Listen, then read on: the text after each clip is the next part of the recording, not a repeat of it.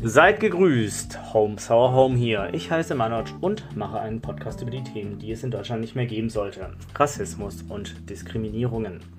Wöchentlich mache ich eine Folge, in der ich einmal persönlich ein Geschehen von früher schildere, welches es nach wie vor in Deutschland als Makel existiert und danach kommentiere ich einmal die aktuelle Schlagzeile oder News des Tages bzw. der Woche. Hier stehen dabei die rassistischen oder ja, diskriminierenden Entgleisungen im Fokus, die ich versuche einzufangen. Fangen wir an. Und zwar erstmal ein Sorry, da es schon wieder ein bisschen her ist seit der letzten Folge. Die heutige Folge hätte schon bereits am Dienstag hochgeladen werden sollen. Ähm, ich habe mir leider ein bisschen Zeit gelassen, habe die letzte Folge ein wenig verworfen, aber okay.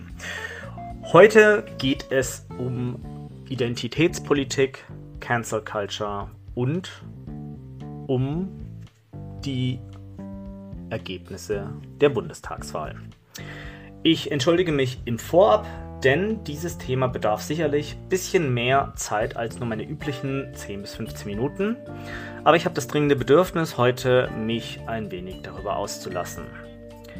Am Wochenende kam das Gespräch auf und es hat mich jemand, ja, ähm, darauf angesprochen, dass Vogue-Sein und Identitätspolitik in Deutschland betrieben werde dass neuerdings irgendwelche Regeln durch die Grünen beschlossen werden, die weder ihn noch irgendwen in seiner Bubble repräsentieren.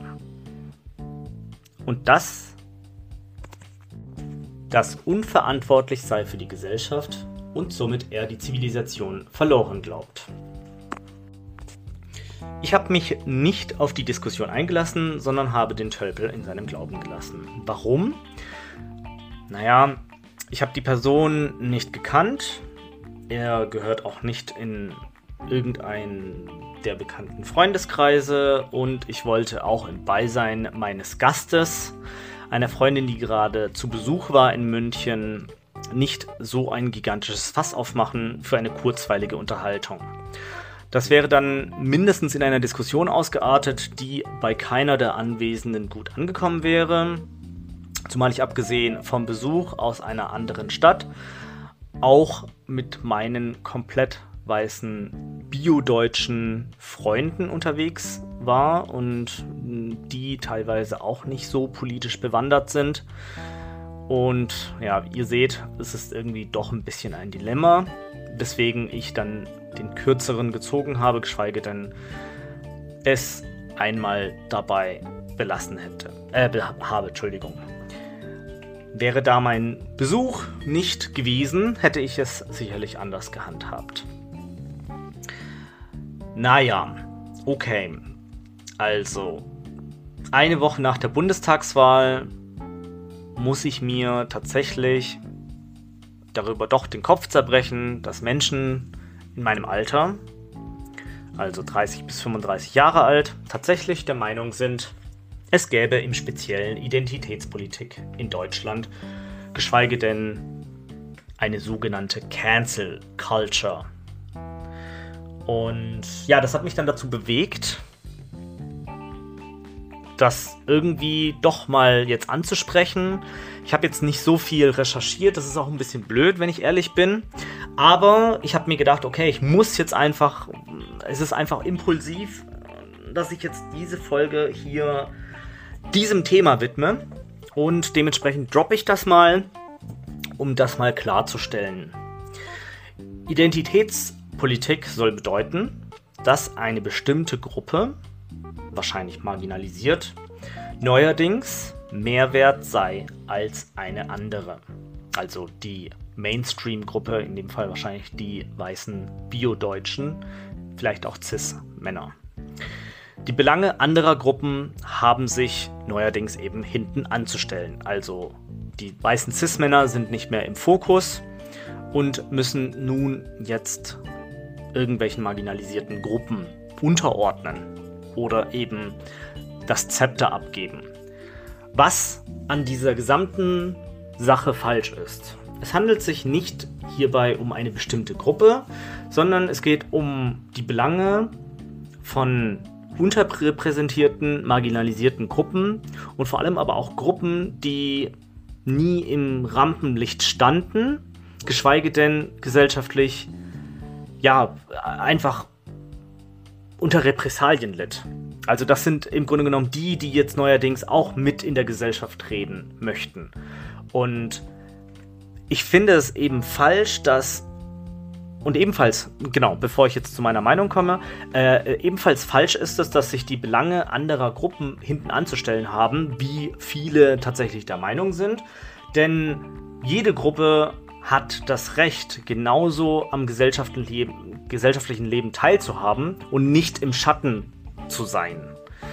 Und ich finde es ein absolutes, genau, jetzt kommt meine Meinung, ich finde es einfach nur absolut beschissen und asozial von hauptsächlich weißen alten Männern, dies als Aufhänger zu nutzen, also so eine Art ähm, Schlüsselwort, um damit mitzuteilen, dass neuerdings die weißen alten Männer gesellschaftlich von BIPOCs oder eben marginalisierten Gruppen eben aus der Mitte gedrängt werden. Das stimmt gar nicht. Ja, es geht lediglich darum, dass jede Gruppe, die eben in der Gesellschaft vorhanden ist, auch eine Rolle spielen sollte und nicht an diesem Bestimmertisch sitzen darf, so wie diese weißen alten Männer.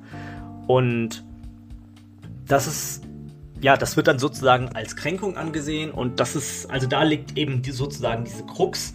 Und ich habe mich, als dieser Typ sich darüber so geäußert hat, habe ich mich so dermaßen aufgeregt, weil ich mir dachte, was für eine Scheiße, was für ein Bullshit. Also das kann doch nicht sein, dass er da allen Ernstes einfach mal so eine Punchline droppt und tatsächlich der Meinung ist, dass er dann ernst genommen wird. Also ich hätte den tatsächlich gerne argumentativ einfach mal zerrissen, aber ich habe mir gedacht, ich kann das einfach nicht machen. Ähm, Gerade weil es einfach Wochenende war und gute Stimmung war und wäre jetzt echt mega scheiße von mir gekommen, den Typen an einem Samstagmittag so irgendwie unter den Leuten zu zerfleischen.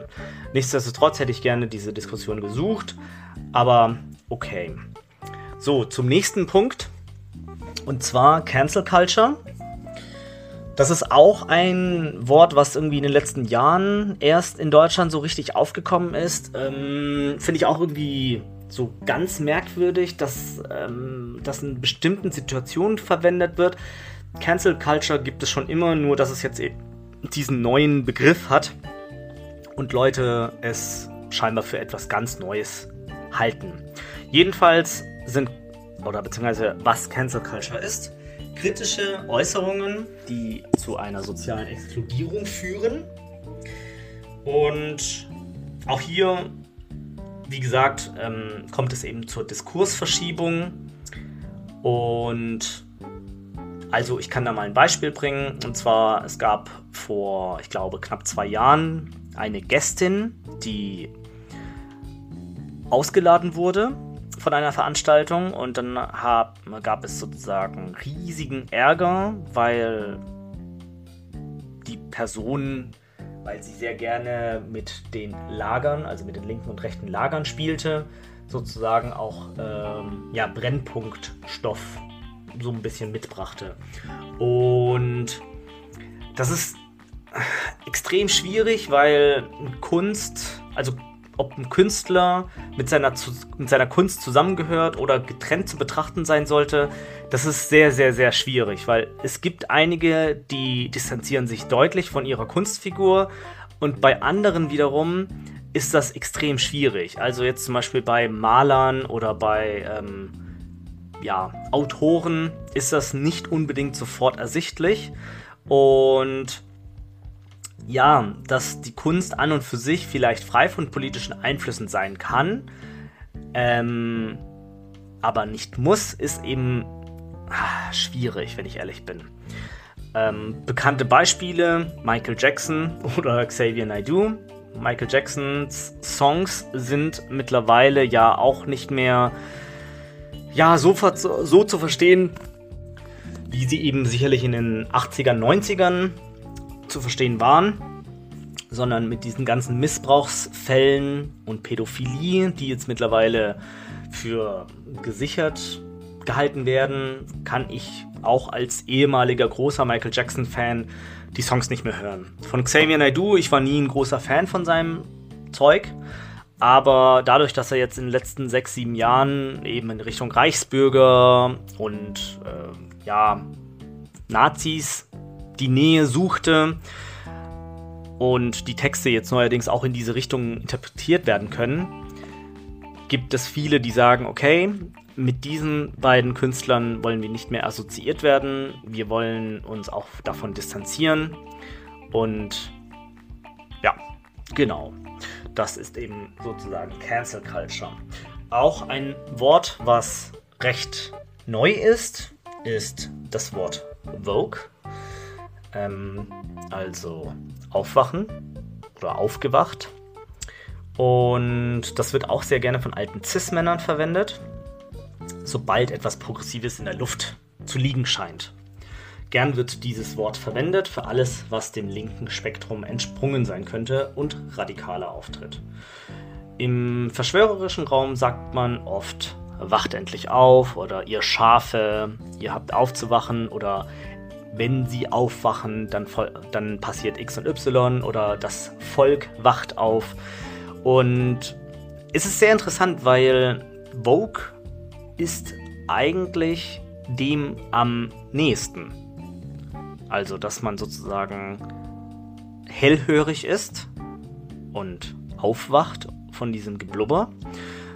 Tatsächlich ist es in Deutschland anders. Also es gibt tatsächlich dieses Wacht auf, was eher den Rechten angerechnet wird oder den Verschwörungstheoretikern. Und Vogue bezeichnet eher, ja, also Leute, die ein bisschen andersrum. Das ist jetzt, das ist mir jetzt auch nicht so ganz gut gelungen. Und zwar, ähm, genau, ich fange es vielleicht anders an. Und zwar Vogue entstand eher im Zuge der sinnfreien polizeilichen Erschießung von damals Michael Brown im Jahr 2014 in den USA bei den BLM-Protesten. Äh, Und in Deutschland ist es eben jetzt, mir fallen jetzt auch nicht so gute Beispiele ein, aber FAZ, Bild und Welt sind so typische Zeitungen, Zeit oder Artikel, Presse, die gerne Vogue dann für etwas linksextremistisches halten. Also zum Beispiel mh, Vogue hält man für das Gendern oder wenn man sich zum Beispiel mit dem Klima auseinandersetzt, ist man Vogue. Oder wenn man sich für Menschenrechte oder für Geflüchtete einsetzt, ist man Vogue. Wenn man sich mit LGBTQ oder mit ähm, Personen, die im Mittelmeer ertrinken, auseinandersetzt oder für sie eben einsetzt, ist man Vogue. Also das abschätzige Nutzen dieser Begriffe deutet ziemlich gut darauf hin, welche Gesinnung diese Menschen haben. Ja, und genau, so zu. Genau, das wäre jetzt einmal der persönliche Aspekt gewesen. Und ich gehe jetzt weiter zum politischen Teil, wobei der erste Teil ja auch recht politisch war. Gut, die Bundestagswahl ist vorbei und es wurde gewählt. Scholz oder Laschet? Wer wird es? Natürlich war es nicht so spannend wie in den USA, wo der Präsident im Grunde genommen ja sowas wie der Präsident der Welt wird und auf der ganzen Welt auch alle Sender Tag ein, Tag aus darüber berichten, was für Schindluder getrieben wird in der tiefsten Provinz von Ohio zum Beispiel. Deutsche Politik ist gähnend langweilig. Da helfen auch Memes und hippe YouTube-Formate nix. CSU. da fehlt eine richtige Herangehensweise. Vielleicht auch einfach der Schritt ins Digitale, der bis jetzt immer noch nicht so wirklich passiert ist. Es gibt immer noch viele Ecken in Deutschland, in denen es bis heute kein wirkliches Breitband-Internet gibt. Vielleicht liegt es aber auch daran, dass das RKI erst dieses Jahr entschieden hat, nicht mehr die Corona-Fallzahlen per Fax zugeschickt bekommen möchte und annehmen möchte. Oder ist es vielleicht eine absolute Zumutung, dass so ein Technikstandort wie Deutschland nach wie vor sich so zurücklehnt? Oder ist es vielleicht die Verbohrtheit vieler, die eigentlich dieses Land regieren? Ich weiß es nicht. Jedenfalls wurde gewählt und wir sind an einer Vollkatastrophe vorbeigeschlittert. Denn Laschet und Merz sind es, sind es zum Glück nicht geworden, aber die sind auch nicht ganz aus dem Rennen. Die SPD ist merkwürdigerweise stärkste Kraft geworden, also das hätte man sich sicherlich vor einem halben Jahr überhaupt gar nicht ausmalen können. Wieso, weshalb, warum? Gute Frage. Aber ich finde es sehr krass, wie Herr Scholz, der noch bei Wirecard und bei der BaFin angeblich nicht so richtig mitgewirkt hat, ähm, jetzt ja eigentlich äh, kurz vor der Kanzlerschaft steht. Und ja, aber auf jeden Fall besser als Merz, Söder oder Laschet, die entweder sau beschissen, autoritär oder super onkelig dahergekommen wären. Und die Grünen und die FDP sind nun am Zug und dürfen nun entscheiden, wie regiert wird. Und auch wenn die SPD die meisten Punkte hat, ist es nicht die absolute Mehrheit. Die Linken, die ich gewählt habe, schafft es überhaupt nicht in den Bundestag. Wobei über die Direktmandate konnten sich die Linken einigermaßen in den Bundestag retten. Und ja, die größte Überraschung, wenn ich ehrlich bin, oder vielleicht auch die größte Enttäuschung, sind für mich die Erstwähler und, ihres, und ihr erstes Mal wählen. Und ja, da gab es ja, Zahlen und die FDP ist da unter den 18- bis 25-Jährigen die meistgewählteste Partei. Noch vor den Grünen. In dem Moment, als ich das gesehen und gelesen habe, dachte ich mir nur, wie, was, warum, weshalb, wieso, what the fuck. Für mich gleicht das einer absoluten Vollkatastrophe. Aus welchen Gründen sollte man bitte, wenn man nicht zu den Reichen gehören sollte, die FDP wählen? Auf Twitter lieferten einige findige Sozialwissenschaftler oder Twitter-User mit ein bisschen zu viel Zeit ein paar sehr, sehr gute ähm, Recherchen und Gründe, wie es tatsächlich dazu gekommen ist. Stichwort Network, Network Marketing, Instagram, Twitch und Coaches. Das sind diejenigen, die in den sozialen Medien mit prolligen Rolex-Uhren, dicken Autos und angeblich viel einfachem verdienten Geld so ganz nebenbei posieren, Memes machen und lustige Filmchen drehen. Daneben wird gelegentlich die politische Sicht mal einfach so gedroppt. Beispiele sind zum Beispiel Montana Black, Knossi oder Trimax. Letzterer bezeichnete sich eher links und sagte aber auch gleichzeitig, ne, die würde ich niemals wählen. Also er würde sich eher etwas links oder grün irgendwie einschätzen, aber aufgrund der Tatsache, dass die Grünen die Steuern anheben möchten und vor allem auch den, Sturz, äh, den Spitzensteuersatz, ist das eine Situation, die für diese YouTuber bzw. Twitcher, also Streamer, überhaupt nicht in Frage kommt. Also eine absolut sinnentleerte Aussage. Die anderen beiden sind einfach nur Prolls und haben mehrmals in ihren Videos mitgeteilt, dass in Deutschland so viele Steuern gezahlt werden müssten, weswegen die Überlegung über Auswandern bereits mit den Zuschauern geteilt wurde. Der Politiker von, den, von der FDP Brechtken, auch bei Twitter zu finden, begrüßte dies und teilte sogleich einen Seitenhieb an Baerbock aus. Und BWL-Justus und andere FDP-Memes oder Rich Kids-Memes sind auch das, was so ein bisschen daran liegen könnte, weswegen die FDP vorne gelegen hat. Und es gibt natürlich Auszüge und da sieht man, dass zum Beispiel die Partei die Partei am besten angekommen ist und gleich danach die FDP und die Grünen. Und da könnte man so ein bisschen ja, mutmaßen, dass vielleicht aus dem Grund die FDP recht gut davongekommen ist. Aber so eine richtige Erklärung ist das nicht. Und ich frage mich ehrlich gesagt, wie man als jemand frisches, junges mit ja, mit der FDP sich irgendwie assoziieren, geschweige denn für die wählen kann, wenn man weiß, dass die eigentlich ja, Reiche oder, oder Unternehmer catern.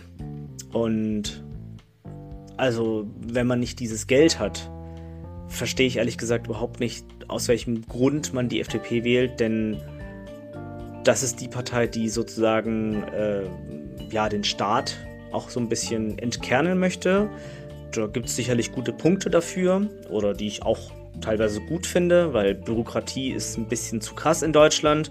Nur so als Beispiel, das BAföG wird in Deutschland immer noch per Hand tatsächlich ausgefüllt und auch äh, von der Gegenseite ähm, gecheckt.